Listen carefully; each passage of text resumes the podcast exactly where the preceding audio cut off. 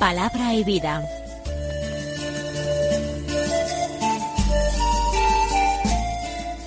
Con el padre Manuel Horta, desde Sevilla.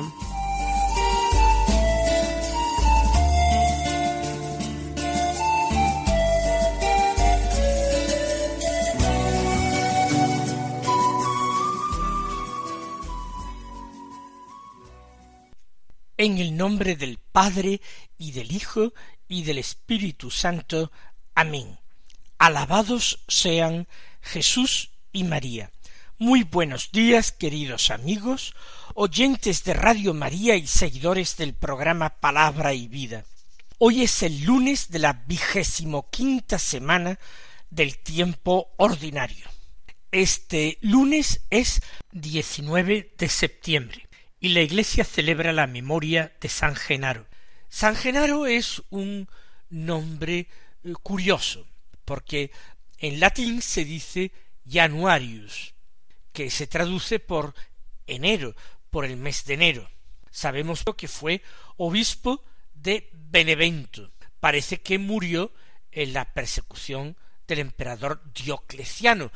Allí en Nápoles hoy día goza de una gran devoción Es interesante saber, quizás lo hayamos oído, que en la ciudad de Nápoles se venera una ampolla con su sangre, una sangre que evidentemente permanece coagulada, pero que sorprendentemente en el día de su fiesta y en algún otro momento del año se licúa el milagro, lo presencian muchísimas personas y se ha tratado de buscar explicaciones naturales a semejante fenómeno, sin que haya explicaciones convincentes hasta el día de hoy. La más frecuente que se alega es el calor que se produce en esta exposición de la ampolla con la sagrada reliquia de la sangre de San Genaro, pero no se justifica entonces por qué en otras ocasiones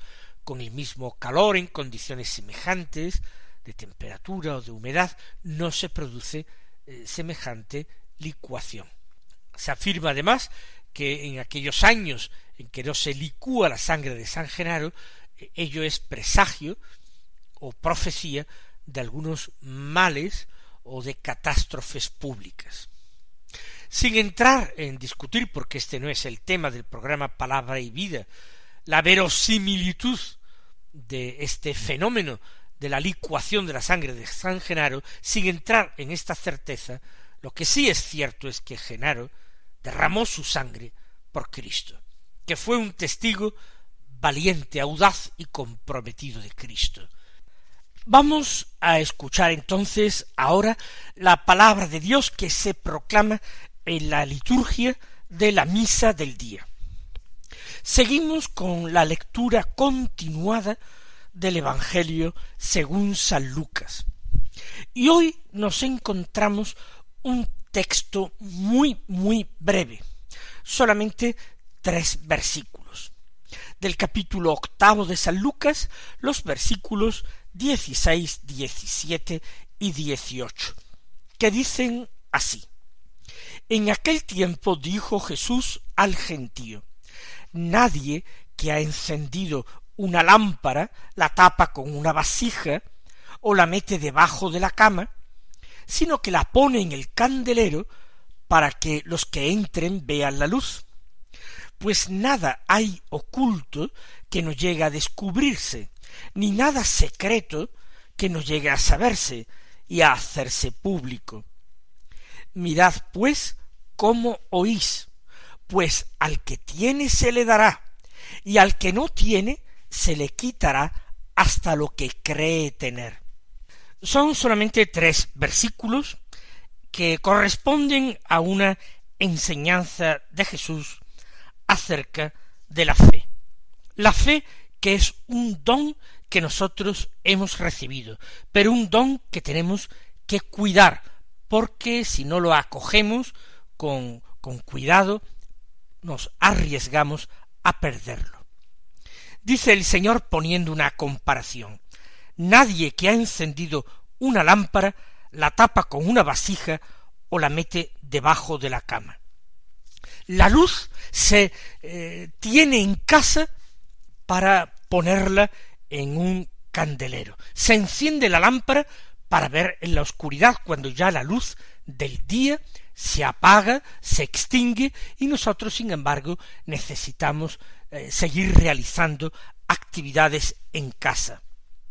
La fe nosotros no la recibimos de Dios para que la tengamos ahí eh, escondida en nuestra vida, escondida en lo hondo del corazón o escondida en lo más recóndito de nuestra mente. La fe es algo que tiene que brillar. ¿Y tiene que brillar dónde? Tiene que brillar en nuestras obras. Por tanto, en nuestra conducta, en nuestras relaciones con los demás, en el desempeño de nuestro trabajo, ahí tiene. Para otra cosa no he recibido la fe. Así como nadie taparía con una vasija o metería debajo de la cama la lámpara que se ha encendido, sino que la pondría en el candelero para que los que entren vean la luz. Mi fe puede y debe aprovechar a los demás. Esto no se trata eh, de practicar un proselitismo. En la misma medida en que yo viva mi fe y actúe como cristiano, los demás, lo sean o no lo sean, atribuyan a esta fe mi comportamiento o no tengan idea siquiera y no la atribuyen, sin embargo los demás se verán mejorados, ayudados con mi fe que ilustra mis obras. Sigue diciendo el Señor, pues nada hay oculto que no llegue a descubrirse, ni nada secreto que no llegue a saberse y a hacerse público. Esta es otra enseñanza de Jesús. A partir de dichos que el autor ha ido reuniendo. Es como en la primera lectura del libro de los Proverbios, donde nosotros encontramos unos dichos de sabiduría llenos de sentido común. Jesús, después de esta enseñanza sobre la fe, que tiene que ir, unida siempre a las obras en nuestra vida, habla de lo que hay oculto. Las cosas ocultas, dice, llegan siempre a descubrirse. No hay nada en mi vida oculto para Dios, porque Él sondea lo más profundo de nuestro corazón. No podemos nosotros escondernos de Dios.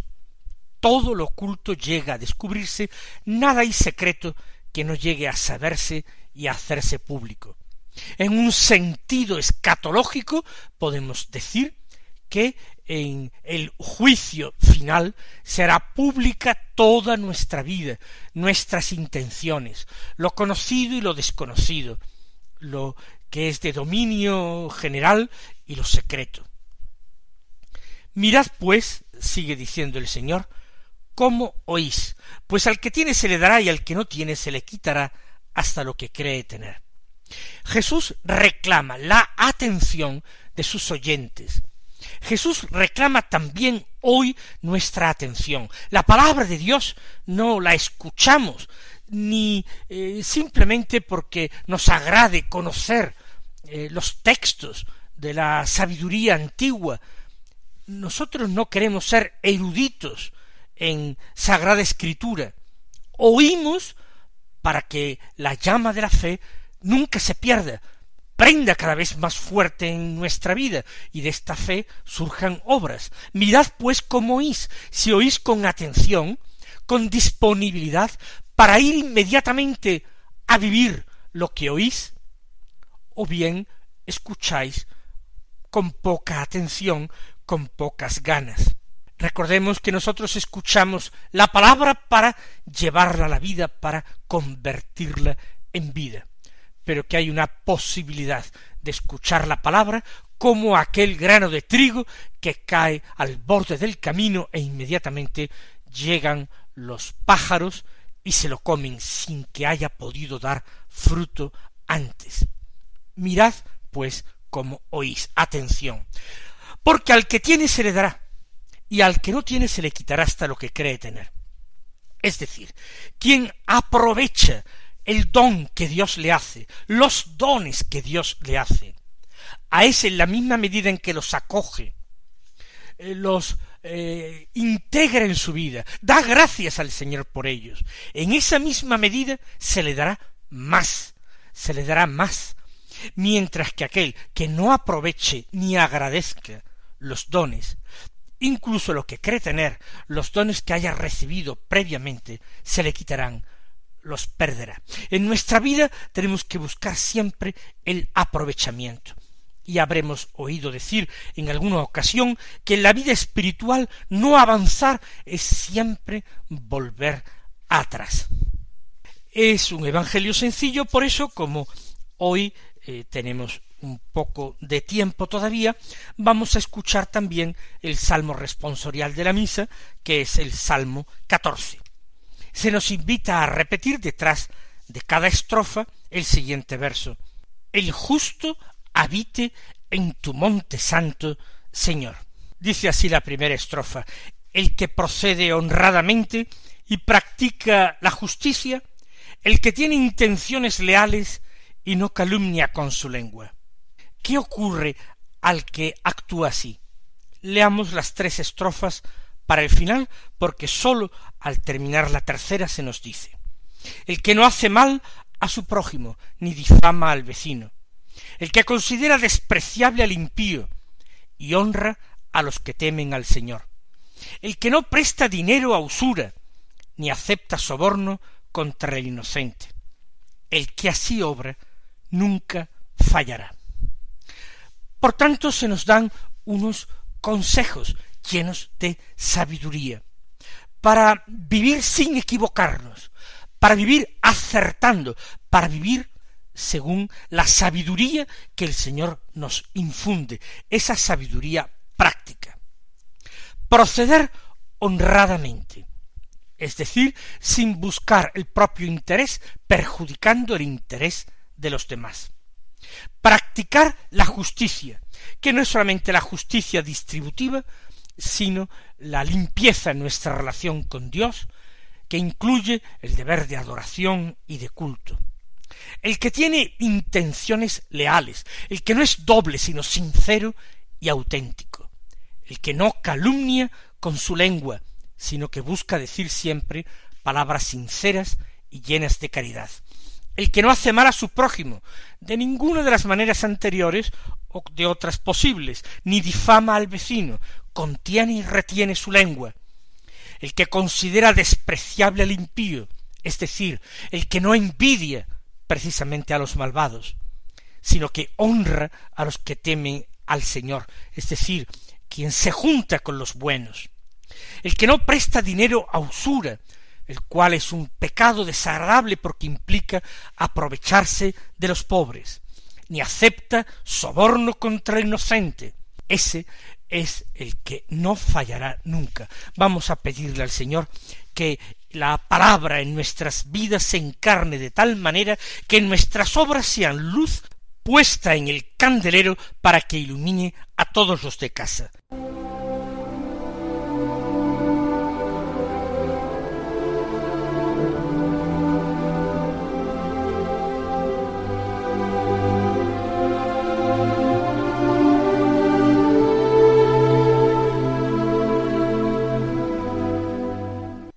El Evangelio ha sido muy breve, tenemos tiempo para leer y meditar la primera lectura. Precisamente hoy se comienza la lectura de un libro sapiencial, el libro de los Proverbios, del que escuchamos en el capítulo tercero los versículos veintisiete al treinta y cuatro que dicen así Hijo mío, no niegues un favor a quien lo necesita, si está en tu mano concedérselo. Si tienes, no digas al prójimo, anda, vete, mañana te lo daré. No trames daños contra tu prójimo, mientras vive confiado a tu lado. No pleitéis con nadie sin motivo, si no te ha hecho daño alguno. No envidies al hombre violento, ni trates de imitar su conducta porque el Señor detesta al perverso y pone su confianza en los honrados. El Señor maldice la casa del malvado y bendice la morada del justo. El Señor se burla de los burlones y concede su gracia a los humildes. Como vemos, esta literatura tiene un estilo muy particular a veces. Se engarzan uno tras otro una serie de dichos o proverbios, procedentes quizás no de la sabiduría popular, sino de la reflexión de un sabio. A estos proverbios se les llama en hebreo mashal. Y vamos nosotros a leer y a comentar brevemente porque no tienen mucha necesidad de explicación, son muy sencillos y accesibles. Comienza así, hijo mío, no niegues un favor a quien lo necesita si está en tu mano concedérselo. Es decir, dentro del espíritu de la ley de Dios, de la ley dada por Dios a Moisés, está el amor al prójimo.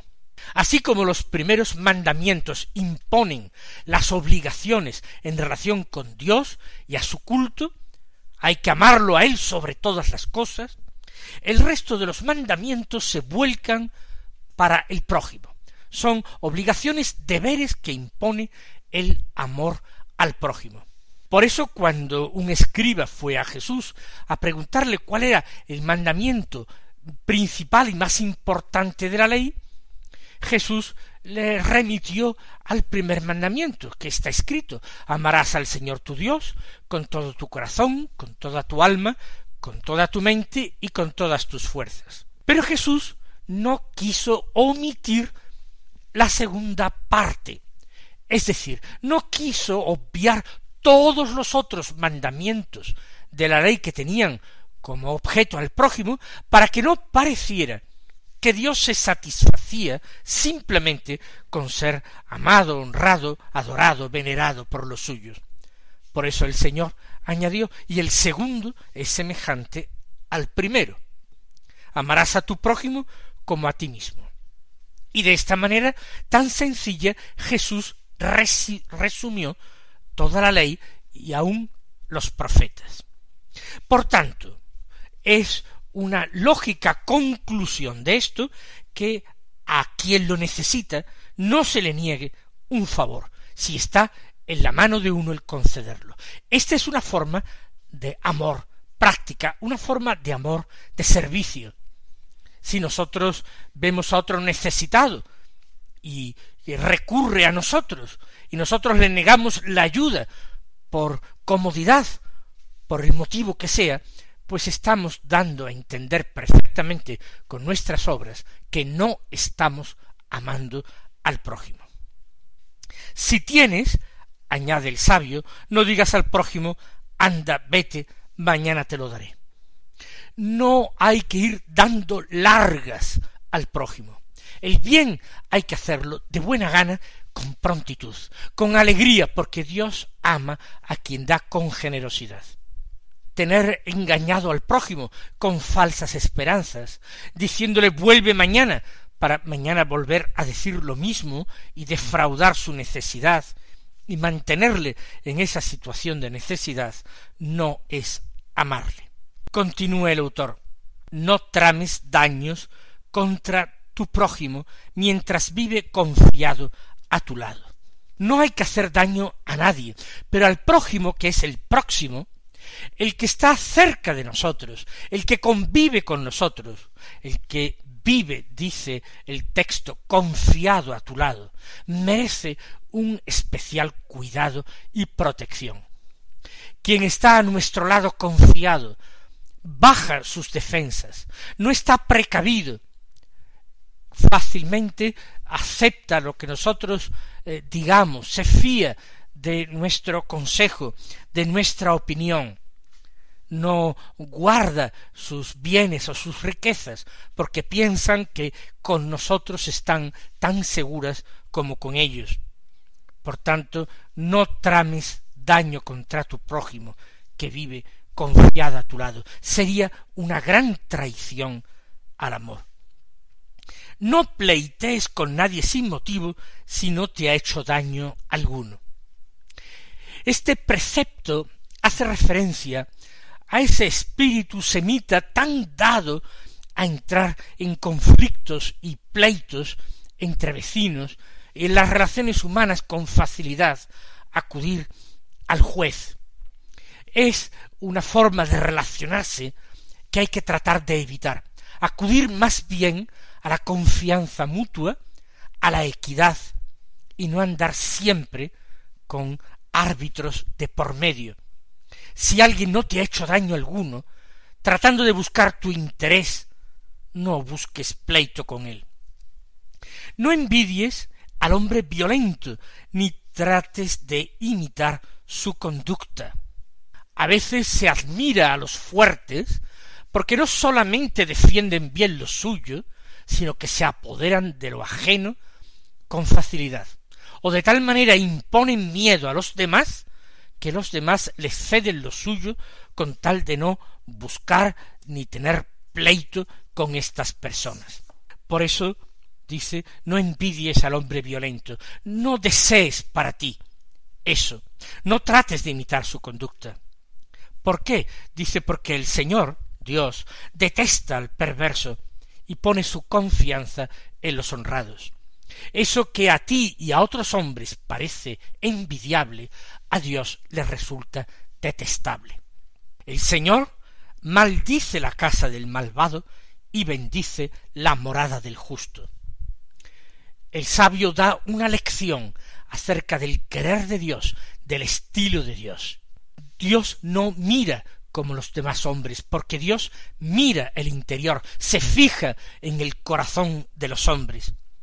Por eso la morada del justo es bendecida por Dios, mientras que la casa del malvado es maldecida por Dios. El favor de Dios se gana aquí en la tierra con la propia conducta en relación al prójimo. Y termina el texto el Señor se burla de los burlones y concede su gracia a los humildes. Dos tipos de personas, los humildes y los burlones. Los burlones eh, son llamados en otros lugares de la escritura los cínicos. Son las personas que se sienten un poco por encima del bien y del mal, que desprecian a los demás, que se ríen de sus debilidades o de sus pobrezas, sintiéndose enormemente por encima de ellos. De esos burlones Dios se burla, porque Dios es infinitamente más sabio y poderoso de estos que se creen y se sienten superiores y segures, mientras que por el contrario Dios concede su gracia a los humildes, a los que lo necesitan, a los que se saben débiles, a esos que no tratan con arrogancia a los demás. Estos son colmados por la gracia de Dios, por el favor, la benevolencia, la ayuda, el amor de Dios. El Señor os bendiga y hasta mañana si Dios quiere.